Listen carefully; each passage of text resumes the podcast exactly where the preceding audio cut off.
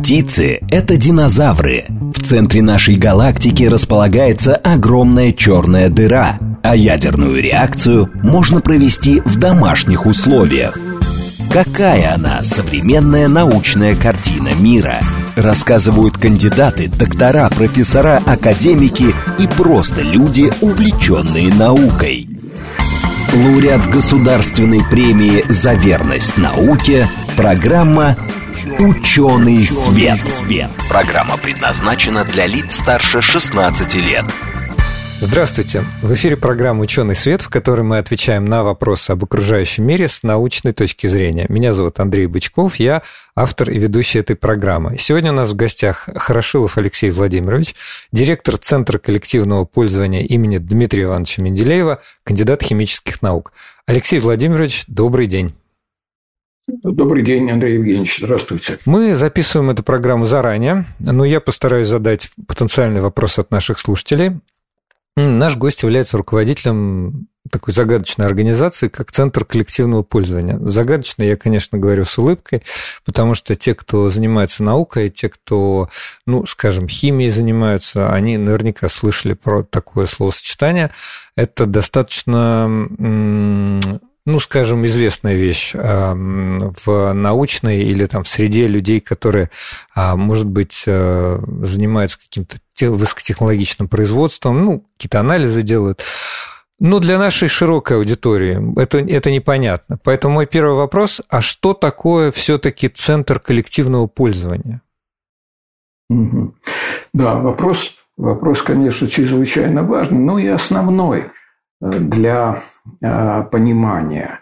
Вот если говорить официальным языком, то Центр коллективного пользования – это структурное подразделение, ну или совокупность подразделений, которое создано научной или образовательной организацией, которая располагает оборудованием соответствующим научным, технологическим, плюс квалифицированным персоналом и, самое главное дальше, обеспечивает выполнение работ и оказание услуг для проведения научных исследований в интересах третьих лиц, то есть преимущественно в интересах сторонних заказчиков.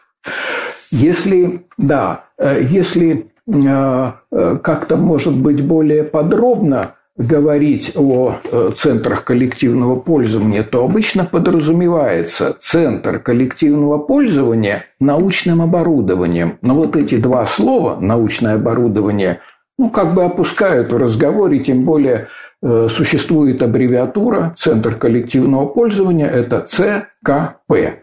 А дальше следует э, индивидуальное название центра – индивидуальное название центра, но об этом мы еще, наверное, чуть позже поговорим. А, сеть э, таких структур, сеть ЦКП в стране создавалась ну, не моментально, а в течение, наверное, уже нескольких десятков лет. А, существуют совершенно разнообразные ЦКП. Одни из них – позволяют, допустим, удовлетворять научные интересы э, фармацевтов, какие-то э, физиков, какие-то химиков, есть ЦКП, которые относятся к астрономии и так далее. А самое главное, наверное, задача такого рода подразделений или такого рода структур сделать доступным уникальное или дорогостоящее оборудование, э, которое было бы, могло бы быть использовано в интересах самых разнообразных исследователей, индивидуальных или коллективных. Да, ну, то есть я могу еще раз, может быть, попробовать э, переформулировать, э, что Э, значит, вот в России находится некоторое количество таких вот центров.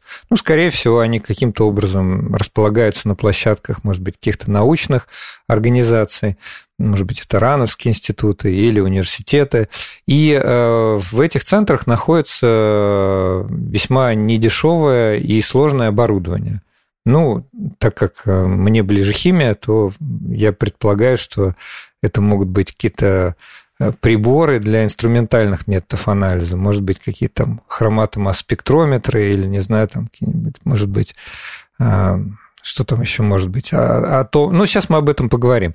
В общем, сложные, дорогие приборы. И основная идея центров коллективного пользования, что не только сотрудники этого центра и не только сотрудники этой научной организации могут пользоваться, но и сторонние, как вы сказали, третьи лица. Третьи лица. Да, ну это такое... Именно на это они ориентированы. Да, это такое, э, как бы сказать, э, Эм, книжное такое законодательное определение, вот, но да, да, на, да, на, простом, на простом уровне, то есть в этот центр коллективного пользования могут прийти любые заинтересованные э, люди, там, организации, заключить договор и, соответственно, решить какие-то свои задачи. А, да, совершенно верно. Расскажите, в чем особенность вашего центра? Какое, какая у вас может быть специализация и какое оборудование используется? Ну, если говорить о химическом направлении, то химия мне тоже, конечно, ближе, да, э, как сотруднику химико-технологического университета.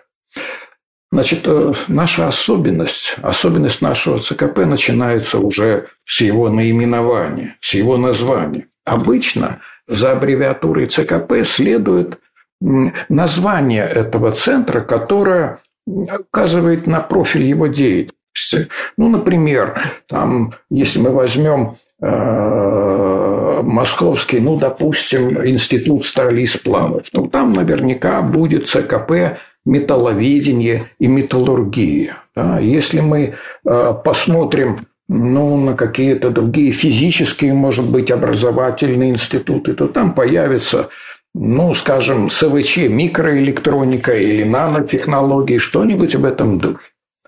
У нас, когда мы задумались, а нам-то какое имя выбрать для нашего ЦКП, э, мы поняли, что придать ему узкое направление деятельности или наоборот всеобъемлющее, к сожалению, не удастся. И поэтому мы воспользовались э, именем Э, нашего университета предложили нашему ученому совету утвердить название нашего ЦКП ЦКП имени Дмитрия Ивановича Менделеева. Ученый совет пошел нам встречу, и вот в этом существует некоторая э, уникальность нашего центра. Э, не определенное направление деятельности, а ведь Дмитрий Иванович был очень многогранным человеком, многогранным ученым, и поэтому мы можем, ну, скажем так, э, часто отступать от основной генеральной линии, потому что ну, всем хорошо известно, широко распростирает химия руки свои в дела человеческие. Второе. Да. Второе. По существу того научного оборудования, которым мы сейчас владеем. Ну, во-первых, конечно же, имя Дмитрия Ивановича Менделеева нас обязывает, обязывает развивать э, инструментальные методы э, измерения содержания тех или иных химических элементов. Да, по сути дела, любых химических элементов. Это основа, основа построения э, молекул – основа тех свойств, которые, которыми будут обладать определенные материалы, изготовленные из тех или иных химических соединений. А в целом мы исповедуем э, такую триаду, как состав, структура, свойства. То есть начинается все с определения состава, потом идет измерение, идентификация структуры тех или иных химических форм, ну а после изготовлением материалов, которые должны обладать определенными свойствами. Вот это, эта триада – это основные как бы, направления нашей деятельности. Оборудование. Ну, на сегодняшний день мы в значительной степени развили кластер или линейку, как я говорю, оборудование, которое выполняет измерение элементного анализа, определение элементного состава самых разных образований, будь то индивидуальные соединения, будь это металлы, сплавы, будь это какие-то композиционные материалы и так далее. Все зависит от того, какая потребность в анализе для каких материалов или веществ есть у заказчиков. Вторая линейка оборудования – это оборудование для, мы так, по крайней мере, его классифицируем, для э, молекулярного анализа, для определения структуры химических соединений. Это оптическая спектроскопия, приборы, которые работают в различных областях излучения света, которое в оптической области, которая доступна человеческому глазу, ну и которые выходят за обычные пределы человеческого восприятия. Это и ультрафиолетовый спектр, это инфракрасная спектроскопия.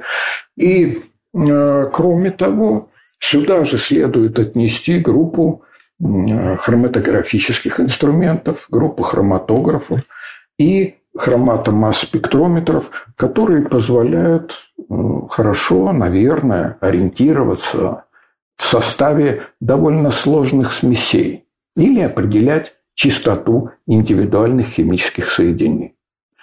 Ага. Определению структуры тоже можно было бы отнести э, приборы, которые позволяют определять те или иные свойства э, отдельных соединений или их композиций.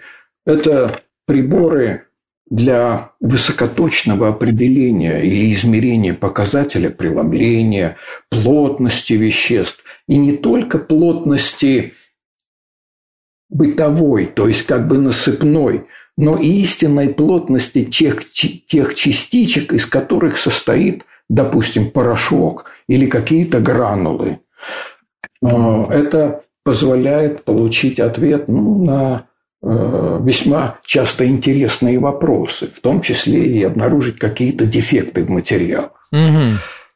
К, да, к измерениям э, э, да, ну, конечно же, это блок электронной микроскопии с тоже встроенными, спектр, встроенными спектрометрами или датчиками, которые позволяют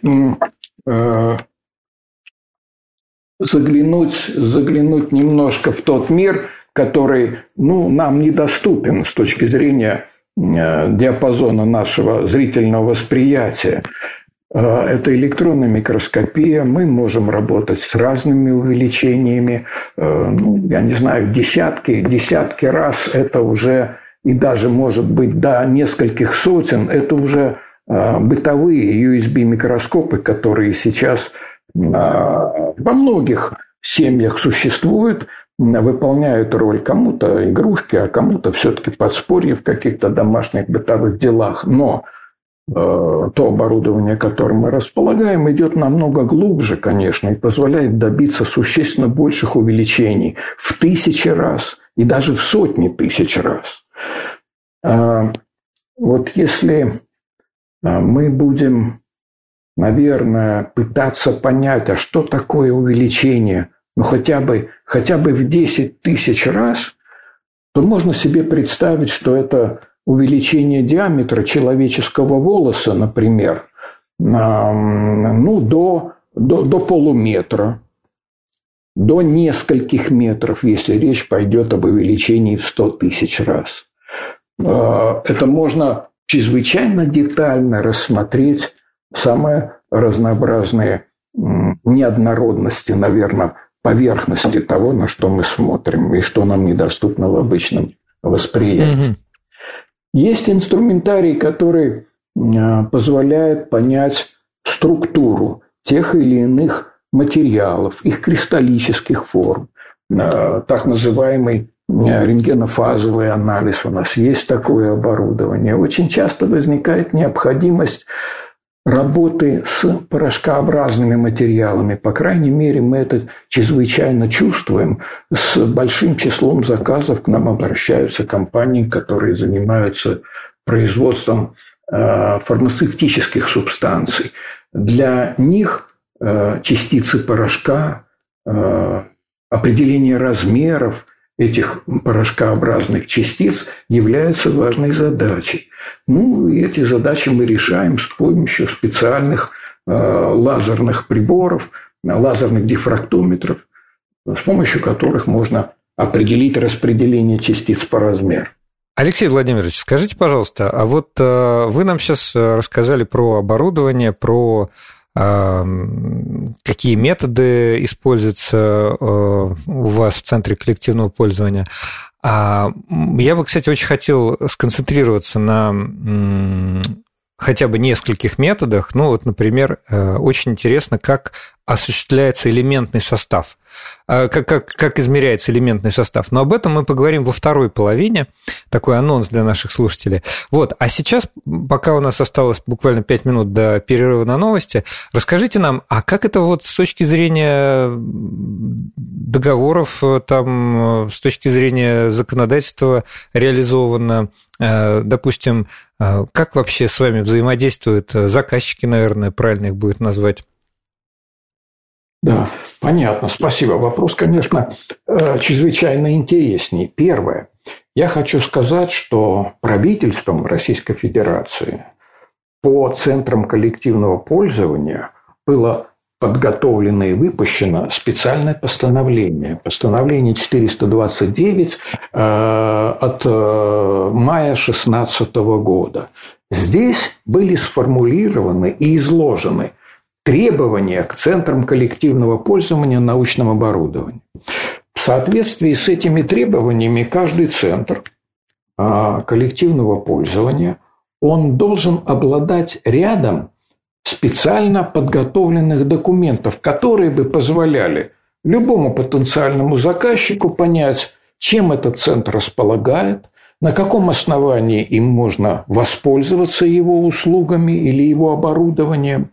Вот эти э, а, обязательные позиции, они центрами коллективного пользования формулируются, и документы специально подготовленные такой центр, любой центр коллективного пользования должен держать на либо своем отдельном сайте, либо на страницах сайта той организации, в которой он существует, да, в которой он локализован. Например, а, в числе такого рода э, документов будут, например, э, перечень научного оборудования, дорогостоящего, которым этот центр располагает. Такой документ должен быть. Перечень типовых услуг, которыми Э, центр коллективного пользования обладает. Кроме того, возможно перечень дополнительных услуг, которые относятся не к каким-то отдельным измерениям. Например, померить, я не знаю, плотность, померить э, показатель преломления какого-то вещества. Но, например, выполнить научные исследования в соответствии с определенным техническим заданием. Кроме такого рода Э, документов могут присутствовать отдельные описания э, тех или иных приборов. И когда мы говорим о типовых услугах, мы, например, четких требований, как составить такой документ, их нет, и поэтому каждый центр разрабатывает их самостоятельно. Мы, например, давая э, такую информацию по своим услугам, часто пишем Э, особенности выполнения тех или иных измерений и указываем, э, какая стоимость должна быть для выполнения той или иной операции, для оказания той или иной услуги. Для определения стоимостных показателей таких операций тоже существует своя методика. У нас, например, в нашем центре она есть, она тоже выложена в открытом, в открытом доступе. Кроме того, в открытом доступе на сайте ЦКП должна быть информация, которая э, определяет порядок доступа к оборудованию ЦКП. Вот сам порядок доступа может быть различным. Пришел, обратился в ЦКП заказчик, который знает, какие измерения надо провести, и э, с ним заключается соответствующий договор на оказание определенных услуг. Но может быть и другая ситуация, когда, например, организация располагает специалистами, которые владеют и способны работать на оборудовании, э, которые есть, ну, скажем, в нашем центре коллективного пользования. Это уже не просто оказание э, услуг, а это уже предоставление оборудования тоже на основании определенного договора, но для измерения самими третьими лицами. Такая форма тоже существует, и как воспользоваться разными видами услуг, такая информация на, на центре, на сайте э, ЦКП, ну, нашего, например, ЦКП, присутствует. Значит, надо еще обязательно, наверное, сказать, что э, ну, сами, сама стоимость услуг и сроки выполнения или оказания определенных услуг могут быть самыми разнообразными. Если это типовая, типовая, типовое измерение, то, конечно, оно будет выполнено в сжатые сроки, если необходимо, э, нет, вернее, необходимости каким-то образом готовить к измерениям э, тот образец, который э, принесли в Центр коллективного пользования. Если это связано с дополнительными операциями или если нужно ответить на ряд вопросов, на которых нет типовых инструкций, а должен включаться механизм поиска решений, то тогда э, и время оказания таких услуг может быть увеличено – оно будет составлять не 10-15, допустим, э, дней, а может растянуться на несколько, на несколько месяцев и даже, может быть, э, на год и более. И центры коллективного пользования, помимо своих собственных страниц, где будет присутствовать необходимая Э, информация для сторонних э, заказчиков, для третьих лиц. Э, центры коллективного пользования дальше должны быть зарегистрированы и на федеральном портале. На федеральном портале, который называется «Научно-технологическая инфраструктура Российской Федерации». Здесь на таких централизованных страницах присутствует информация о том или ином ЦКП. Ну, конечно, она носит достаточно краткий характер. Здесь есть каталог центров коллективного пользования и основные направления их деятельности. Сейчас, в настоящий момент, зарегистрировано более 600 центров коллективного пользования в стране. Это солидная цифра. Большинство, а, солидная, солидная цифра. цифра, очень солидная. Я, э, мы первый раз зарегистрировались. Тут есть такие еще особенности некоторые для регистрации ЦКП на федеральном портале. Э, для того, чтобы иметь возможность себя представить на федеральном портале, нужно выиграть грант – Министерства образования и науки на развитие центров коллективного пользования. Вот первый раз мы такой грант выиграли в 2011 году, и в конце 2011 года, в начале 2012 года мы были зарегистрированы на этом федеральном портале. То есть вот наш возраст, зарегистрированный э, возраст на федеральном портале, он уже перешел на второе десятилетие. И когда мы проходили регистрацию, ну, по-моему, мне сейчас не очень э, четко, наверное, удастся это вспомнить, но было порядка 250, но не более 300 центров коллективного пользования в стране.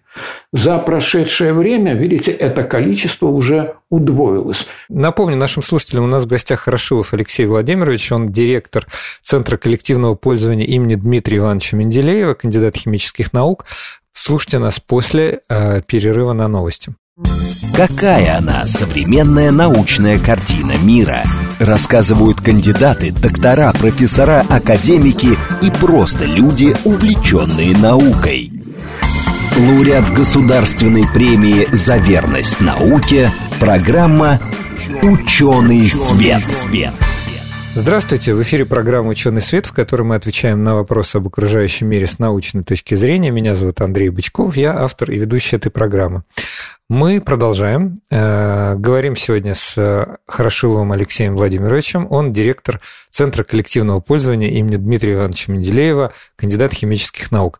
Алексей Владимирович, здравствуйте еще раз. Здравствуйте, Андрей Евгеньевич. Добрый день. Я обещал, что мы сконцентрируемся хотя бы на, на, на может быть, одном каком-то методе, просто поговорим.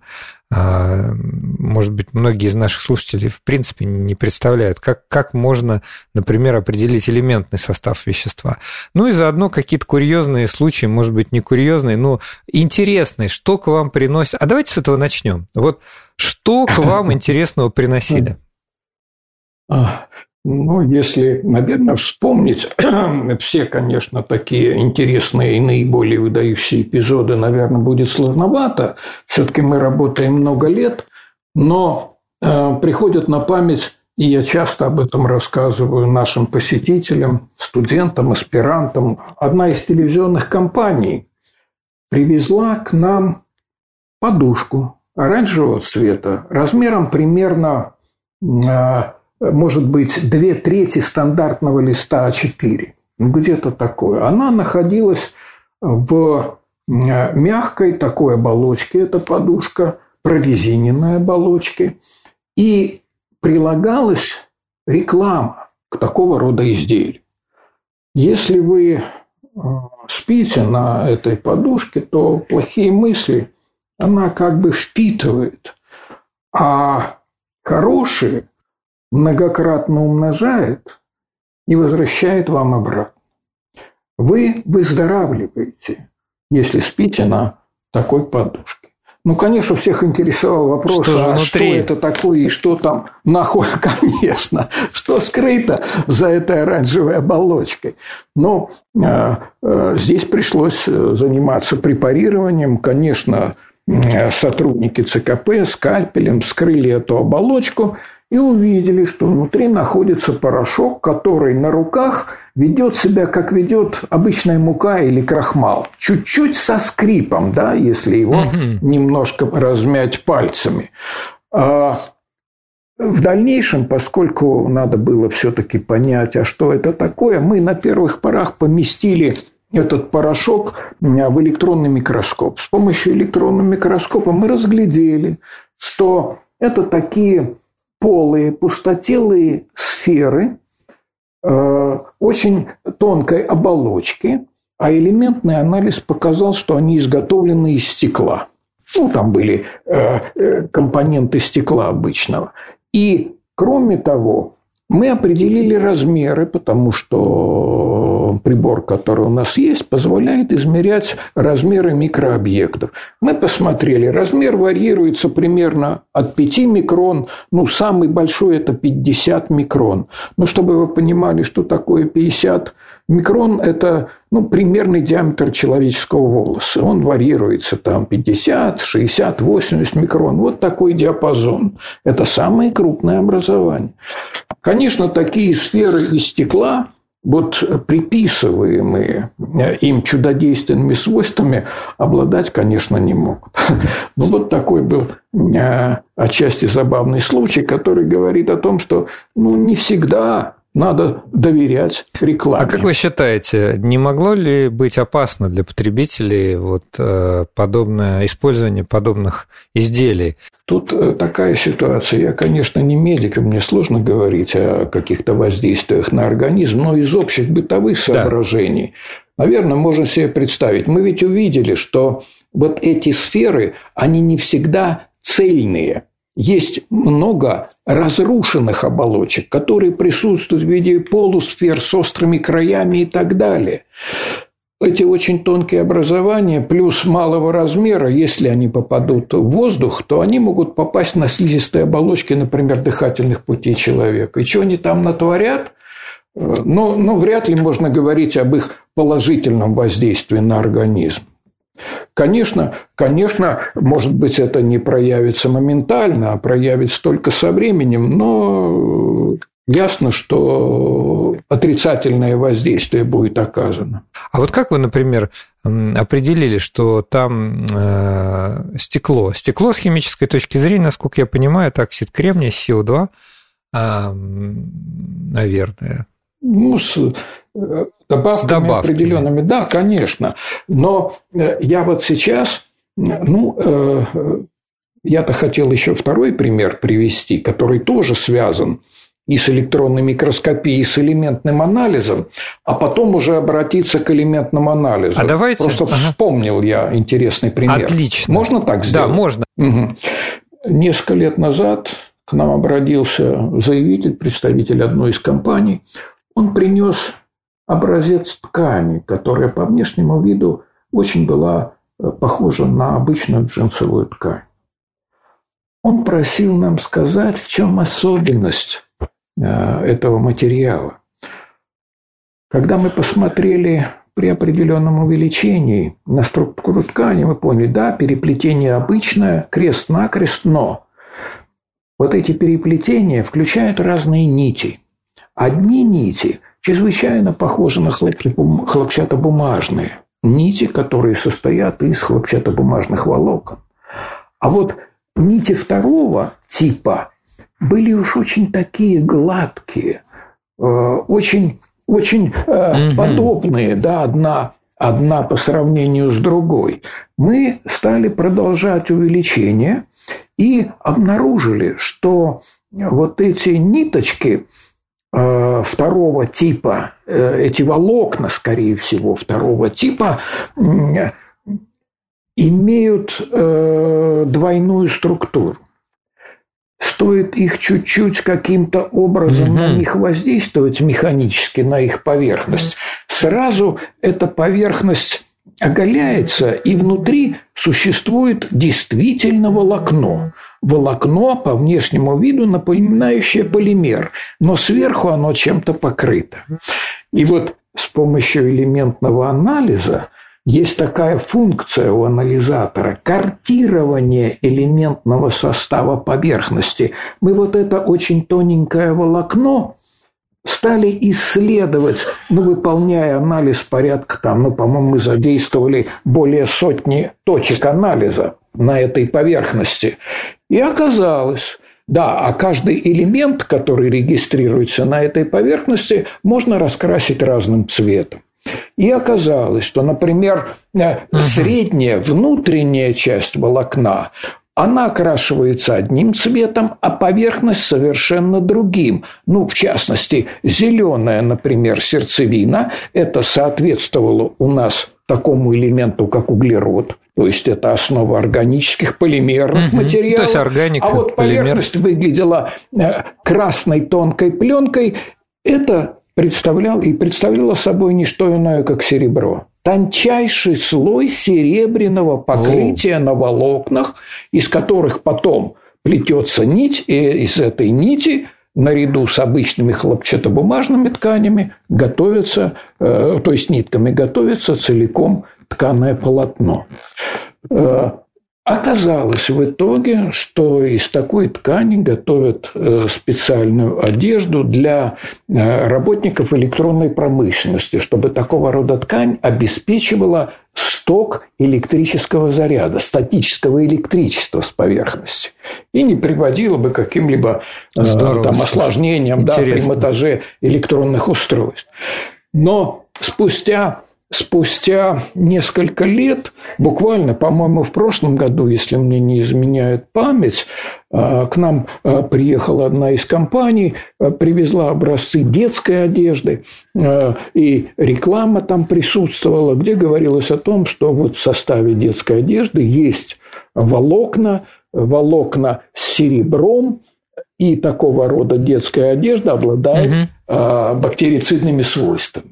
Ну и действительно мы проверили, да, мы обнаружили а, примерно такие же волокна с серебряным покрытием, так что теперь вот из узко такой технологической сферы такого рода ткани а, вошли уже в бытовое применение, получили, получили, это получило развитие. Вот такой интересный случай. Очень хорошо, что вы упомянули непосредственно элементный анализ, что вот вы в какой-то прибор это загрузили, и он вам показал, вот здесь серебро, а здесь углерод. Расскажите же нам теперь, как это вот все работает, как, э, э, как осуществляется элементный анализ, определение элементного состава? Ну, во-первых, на каком-то одном приборе выполнить все задачи элементного анализа, конечно же, не представляется возможным. Почему? Оборудование для элементного анализа иной раз требует э, использования определенного э, состояния вещества. Ну, например, это может быть раствор, это один тип приборов. Это может быть твердое вещество, это другой тип приборов. Это может быть газообразное соединение, еще один тип оборудования. Но кроме того,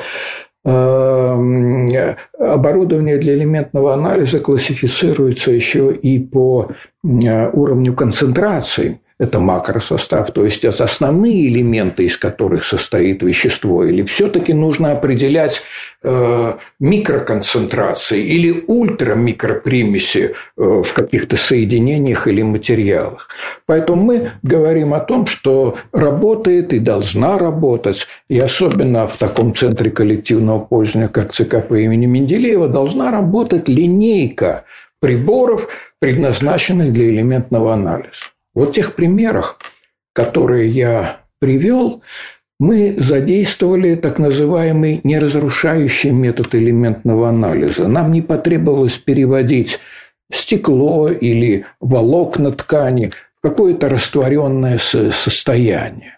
Э, здесь э, используется так называемый рентгенофлуоресцентный метод анализа, э, энергодисперсионный, то есть создается поток электронов, который попадает на э, исследуемый образец, атомы переходят в возбужденное состояние, возвращаются в нормальное, выделяют кванты энергии. Вот эти э, кванты энергии в рентгеновском диапазоне спектра они обладают определенной энергией, причем эти энергетические значения присущи тому или иному элементу.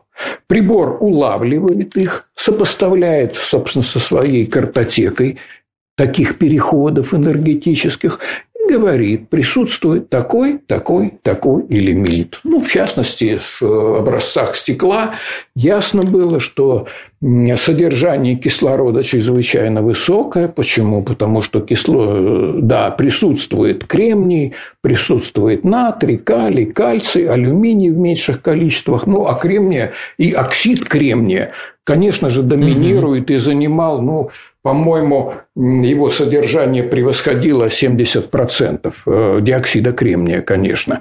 Это основа, но остальное это уже э, примеси.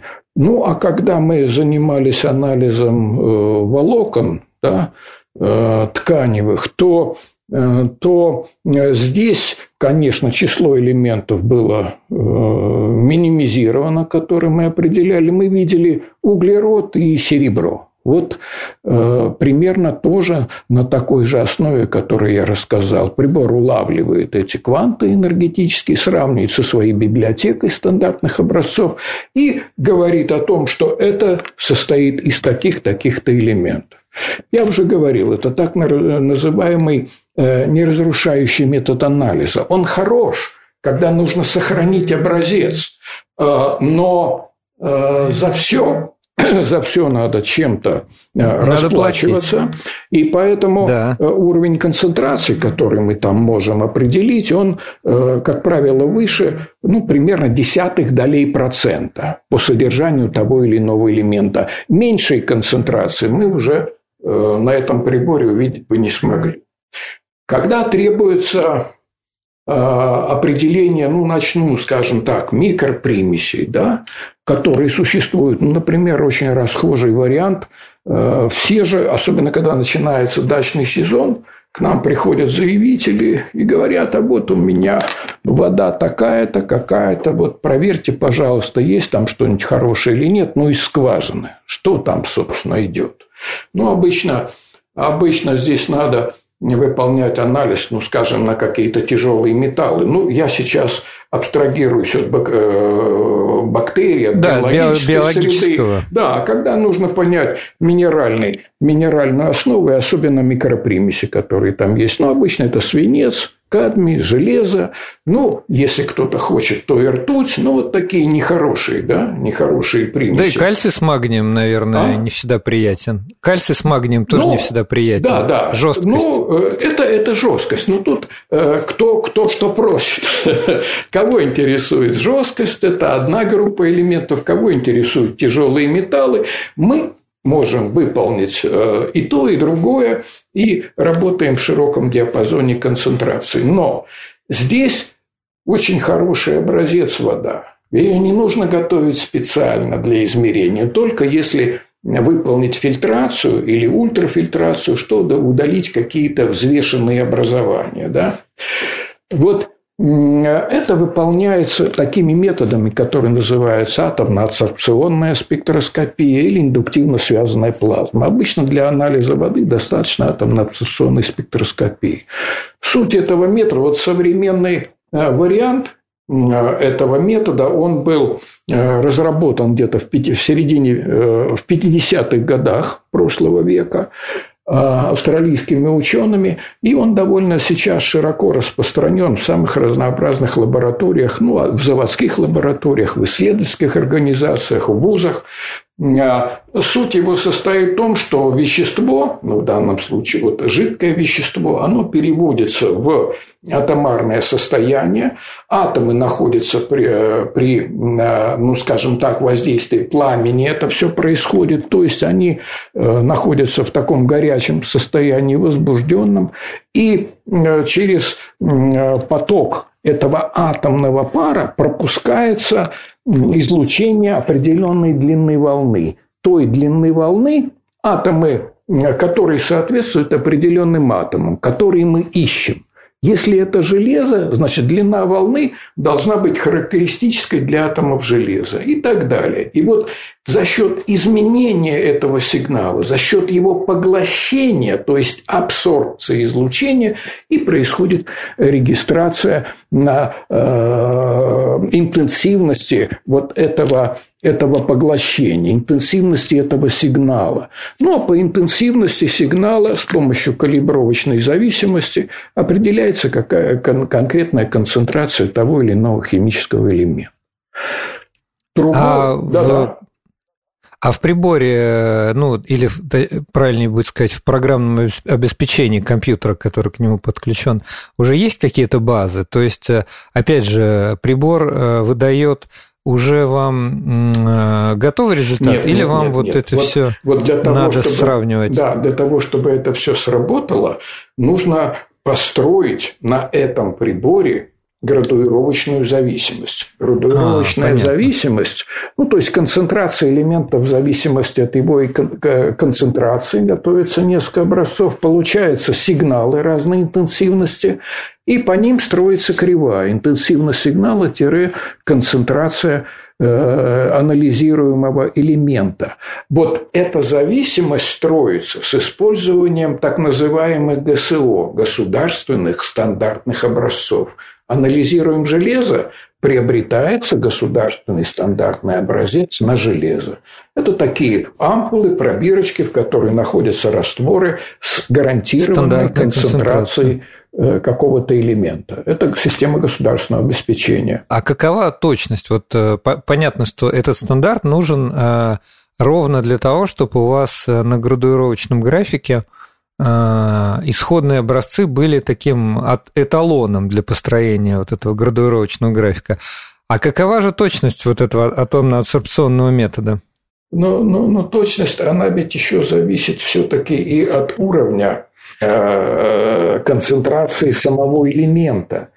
Если его, ну скажем так, относительно много и точность будет высокая, с уменьшением содержания, с уменьшением концентрации, конечно, погрешность элементного анализа растет.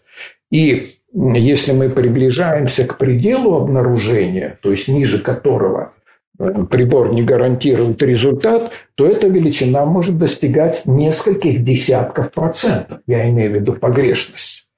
А угу. для типовых анализов, для анализов, скажем, в средней области концентрации, для которых предназначен прибор, но погрешность измерений может быть достаточно высокой, ну, находиться примерно на уровне 1%. Это, это, это, Неплохо. Это, да, это очень хороший результат. А вот если мы хотим э, выйти за пределы атомно-абсорбционного метода, посмотреть еще более, значение более низких концентраций, здесь используется иной метод. Он получил развитие уже, наверное, в последние 2-3 десятка лет. Это так называемый метод индуктивно связанной плазмы. Вот это э, само слово плазмы э, говорит о том, что вещество преобразуется в атомы и даже в ионы ну, при температуре порядка 8-10 тысяч кельвинов. Вот примерно такой диапазон. Такой диапазон. Э, То есть очень горячий. Да, чрезвычайно горячий, конечно. Ну, нельзя сказать, что это солнце, конечно, это далеко от этого, но тем, но, но, но тем не менее очень высокая температура, и, конечно, вещество атомизируется, вещество оно ионизируется при такой высокой температуре. А, дальше вот эта излучающая, излучающая как бы плазма должна быть проанализирована с помощью тех или иных детекторов. Здесь детекторы могут быть разные.